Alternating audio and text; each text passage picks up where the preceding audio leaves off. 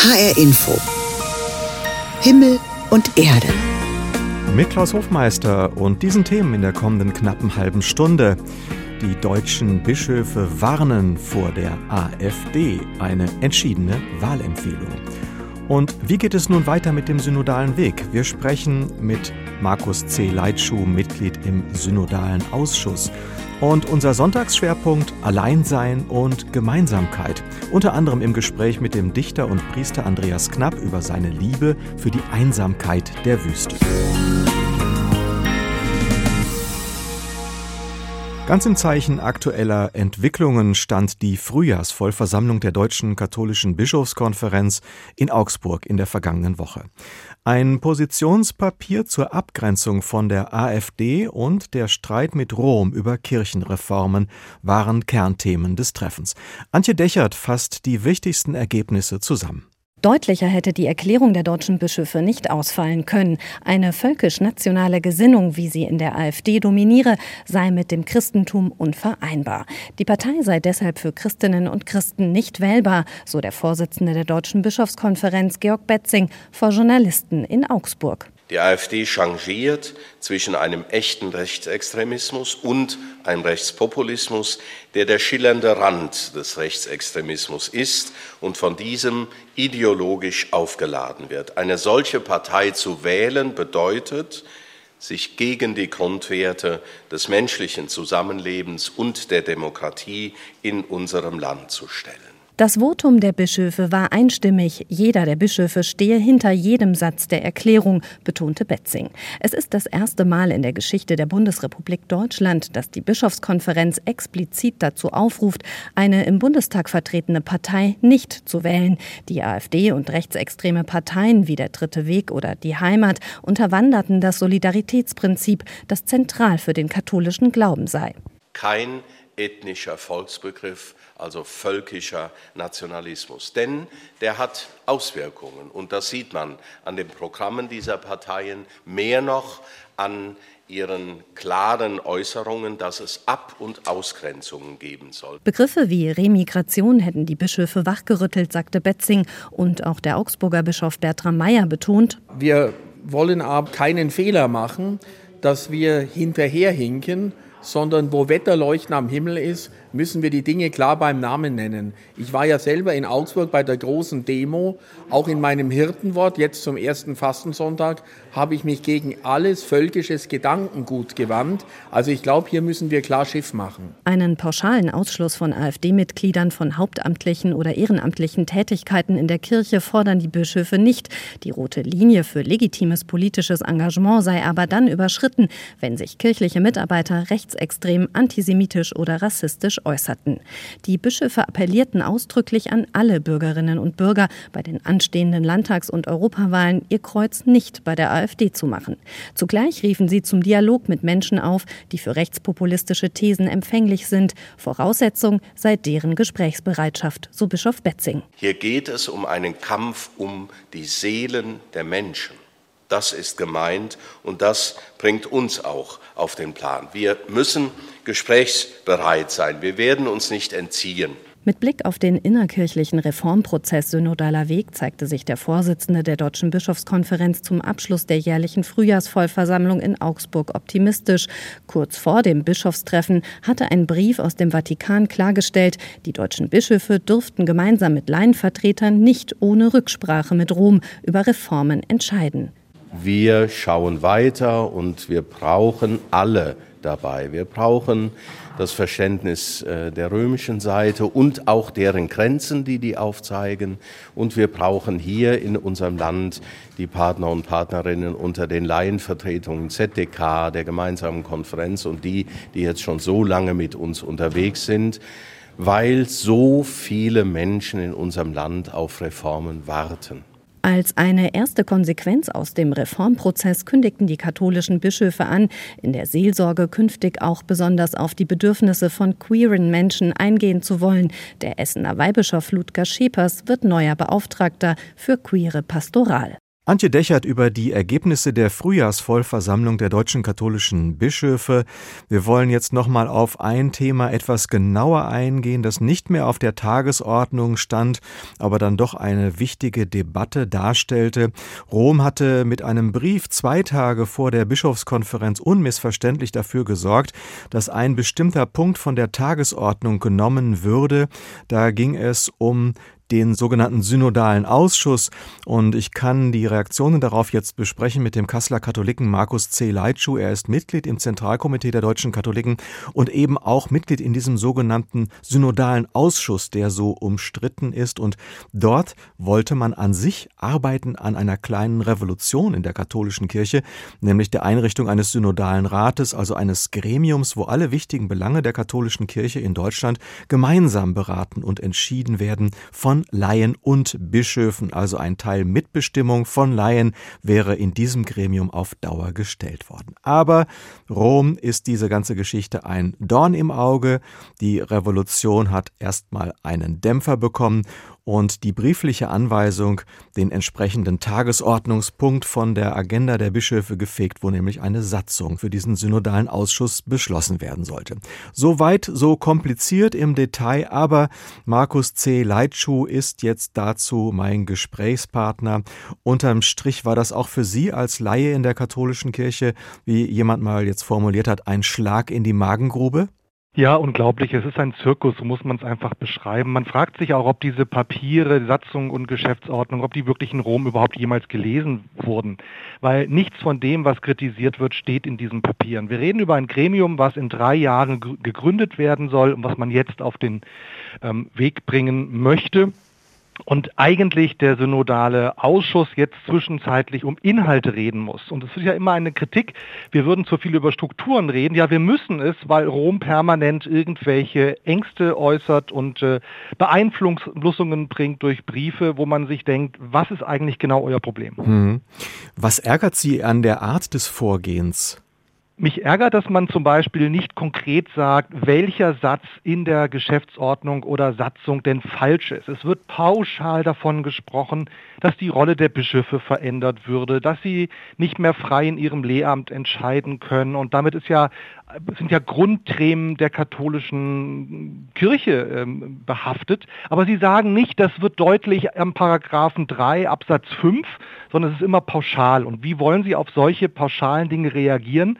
Zumal man sich als Mitglied dieses Ausschusses die Augen reibt und denkt, welcher Satz genau ist es denn? Wir kennen ihn nicht. Es steht gar nicht drin. Mhm. Also, Gab es denn wenn, überhaupt Sie, Gespräche?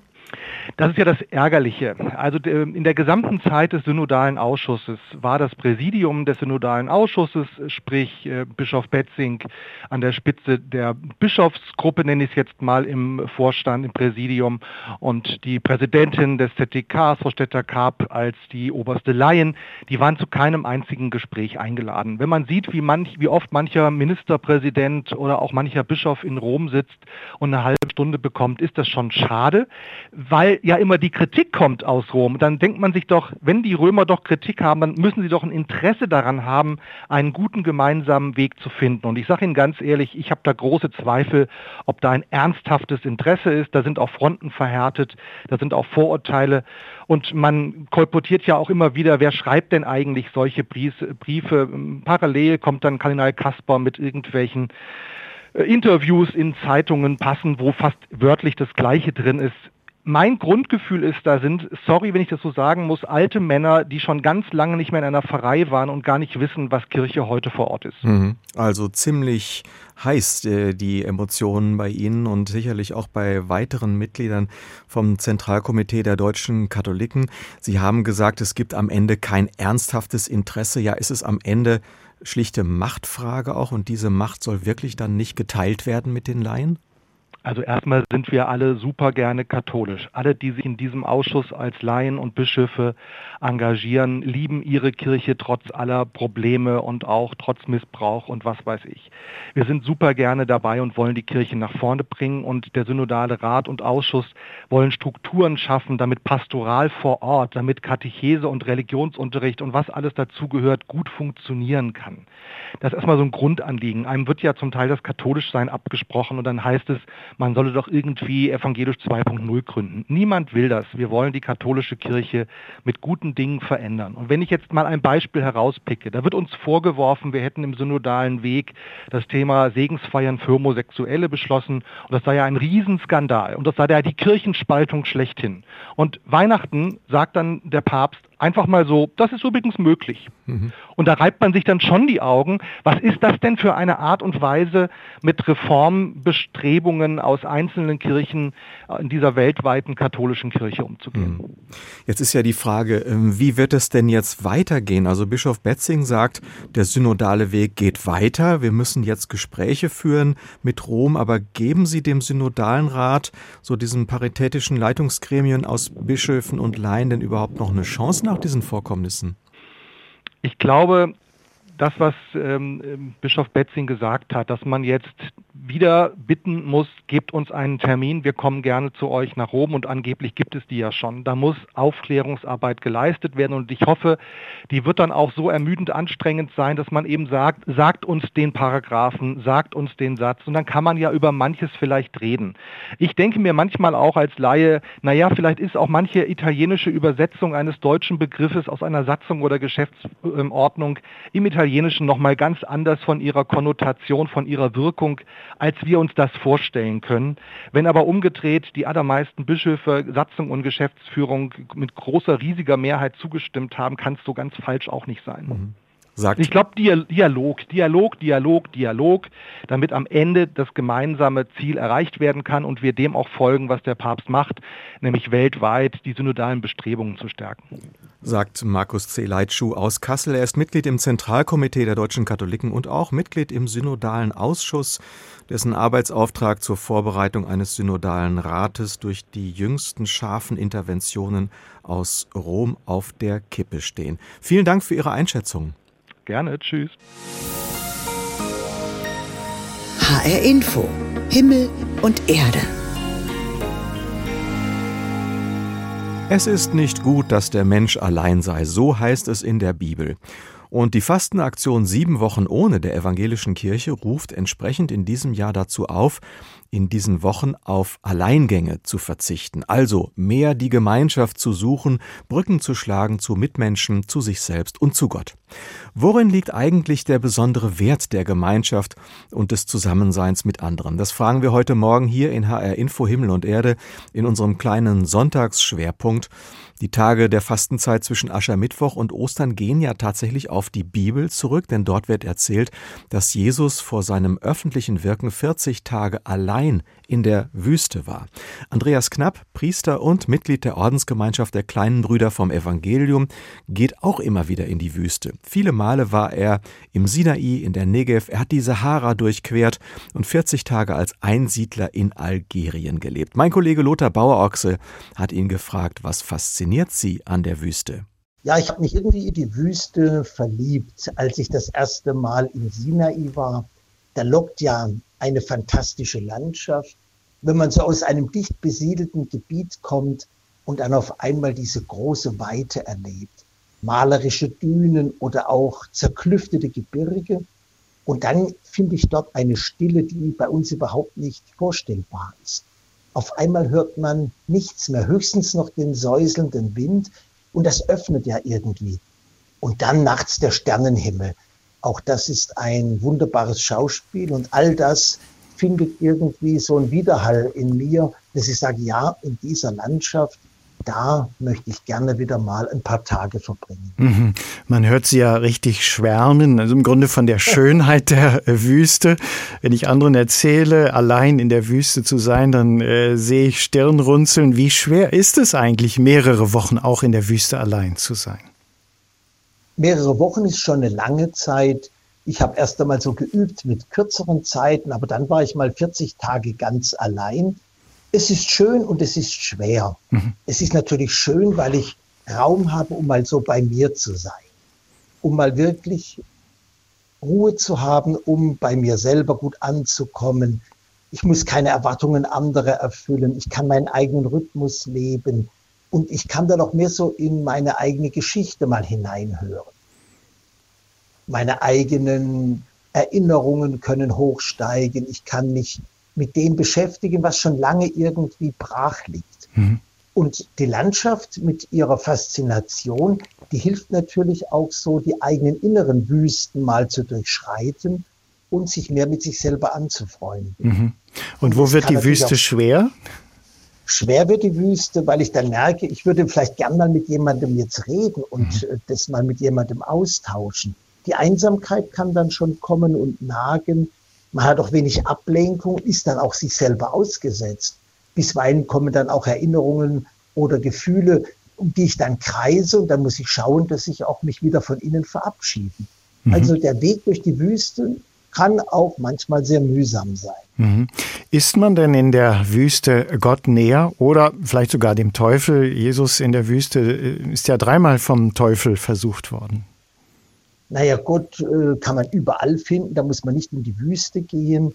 Aber in der Wüste kann man vielleicht so manches einüben, mhm. wie etwa äh, mal das Staunen über das Wunder des Lebens, äh, wieder in die Stille zu gehen und auf die eigenen inneren Stimmen zu hören mich selber mal neu zu sortieren, was ist wichtig und unwichtig. Und durch diese Besinnung bin ich auch wieder dem auf der Spur, wie Gott in meinem Leben da ist. Wenn ich da wieder mehr einen roten Faden entdecke, wenn ich ins Gebet komme und mit Gott ins Gespräch komme. Mhm. Und der Teufel, naja, es tauchen ja auch Bedürfnisse ja. auf und Abhängigkeiten, die einen plagen. Und mit denen muss man sich dann auch auseinandersetzen. Wenn ein Mensch immer wieder die Einsamkeit der Wüsten aufsucht, dann muss er es gut mit sich selbst aushalten. Andreas Knapp vom Orden der kleinen Brüder vom Evangelium hat das in vielen Wüstenaufenthalten bewiesen. Aber als Ordensmann lebt er hauptsächlich in der Gemeinschaft zusammen mit drei Mitbrüdern in einem Plattenbau in Leipzig, wo er sich in der Gefängnisseelsorge und der Flüchtlingsarbeit engagiert. Heute geht es ja um das Alleinsein und auch die Lust an der Gemeinschaft. Bruder Andreas, eine kleine Ordens-WG im Plattenbau. Da muss man schon gemeinschaftsfähig sein, oder? Naja, das ist ja wie in einer Familie. Hm. Äh, man muss schon sozial verträglich sein und auch so die konkreten Aufgaben teilen können, wie Kochen, Putzen, Einkaufen, Wäsche waschen. Das muss ja auch irgendwie ein Zusammenspiel ergeben. Und da braucht es auch kleine Regeln. Bei uns gibt es eine Regel, die heißt zum Beispiel, wer gekocht hat, darf nicht spülen, damit es einfach so eine gewisse Entlastung gibt. Und in einer Gemeinschaft braucht es natürlich schon die Fähigkeit, dass man miteinander teilt, vor allen Dingen aufeinander hört, versucht auch so die andere Person von innen her ein bisschen zu verstehen, Vertrauen zu schöpfen und das Zusammenspiel gemeinsam zu gestalten. Mhm. Das ist ja eine selbstgewählte Gemeinschaft. Können Sie sagen, was Sie sozusagen besonders gereizt hat, diesen Lebensweg zu gehen? Ja, ich denke, dass genau diese Fremdheit der anderen, dass die auch immer einen Reiz hat, weil wir dann einander auch bereichern können. Mhm. Ich habe ja mit Menschen aus verschiedensten Kulturen und Sprachen zusammengelebt.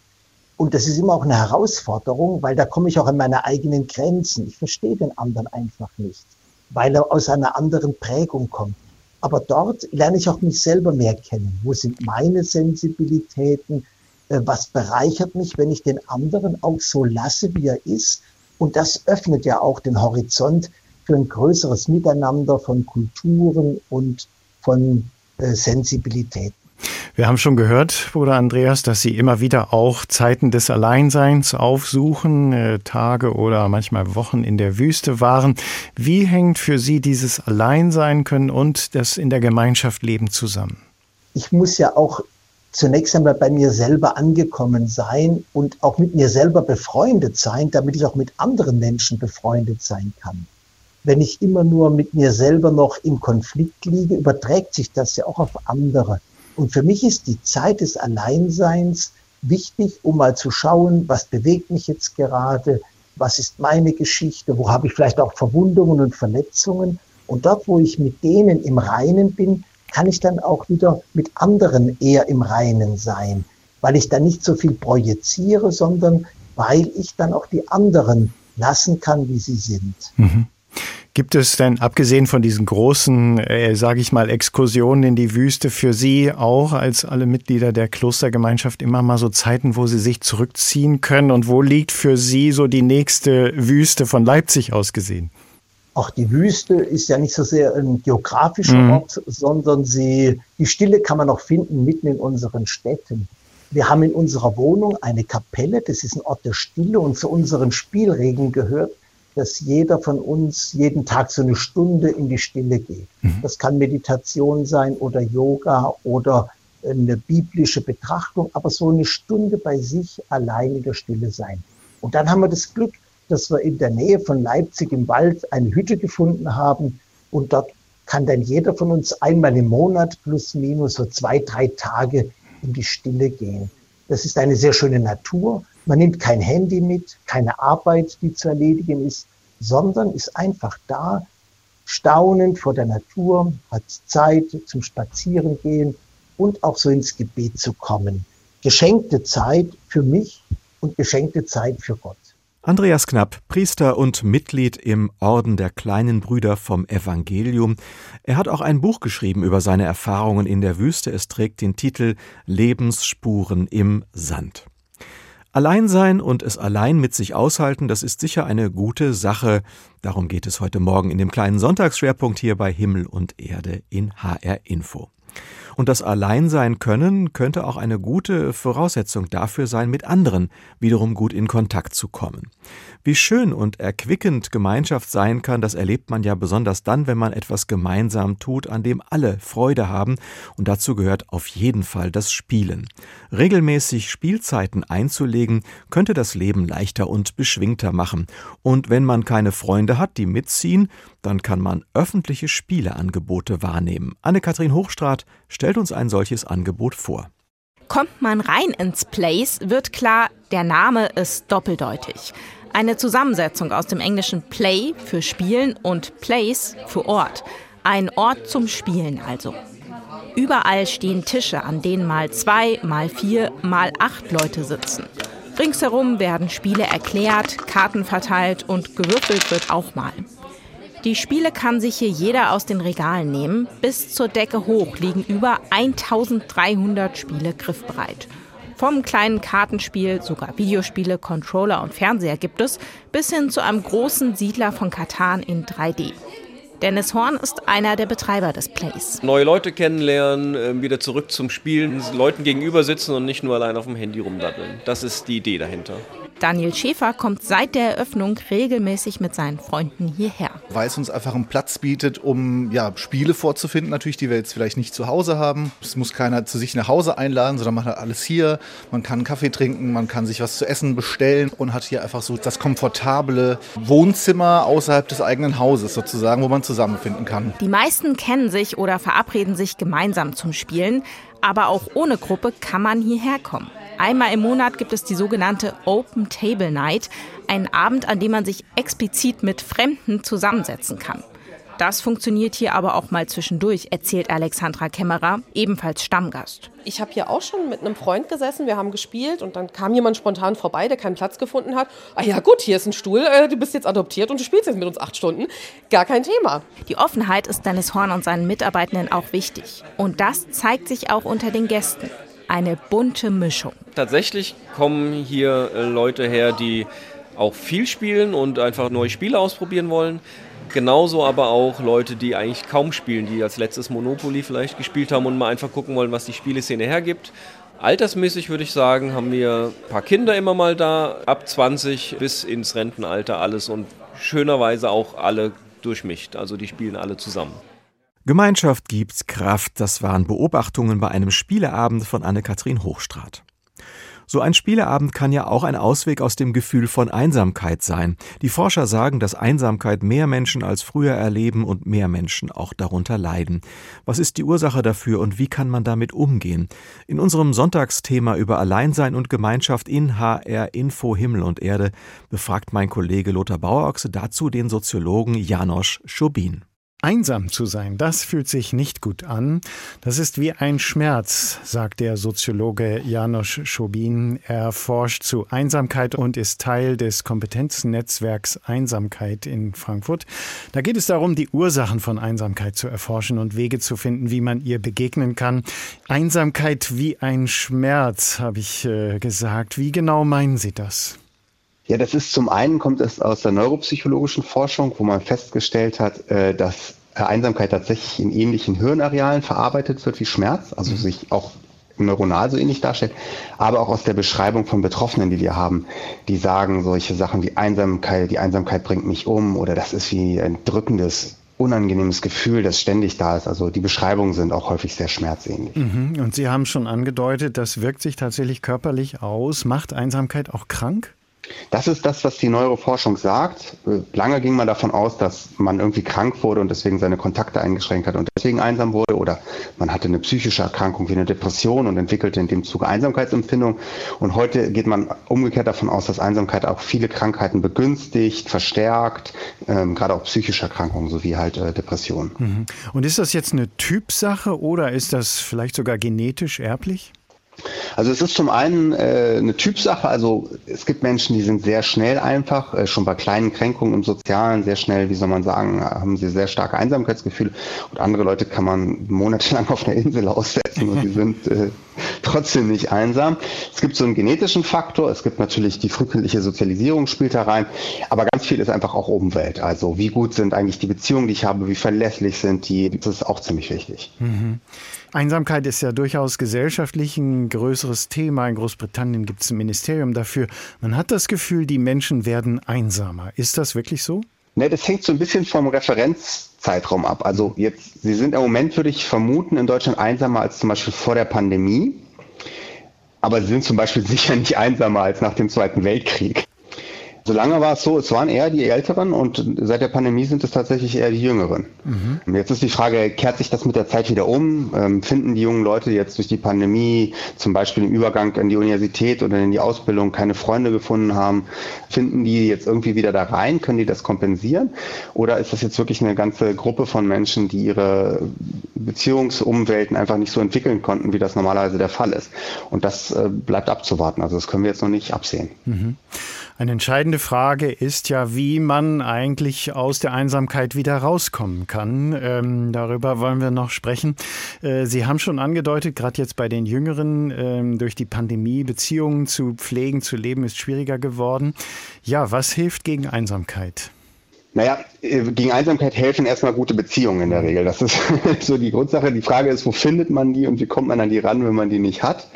Ähm, häufig ist das erste Problem, dass wenn Leute lange vereinsamt sind, das von innen heraus schon blockiert ist. Also man hat so das Gefühl, ich bin nicht mehr liebenswert, die Menschen mögen mich nicht, man hat negative Sozialattributionen, also man hat, man lernt jemanden kennen und das Gefühl, ach, der hatte kein Interesse an mir oder der war doof und sowas. Ne? Mhm. Ähm, das ist sozusagen das erste Problem. Wenn man das, wenn man schon lange einsam ist, dass man muss man erstmal häufig dieses von innen aufbrechen.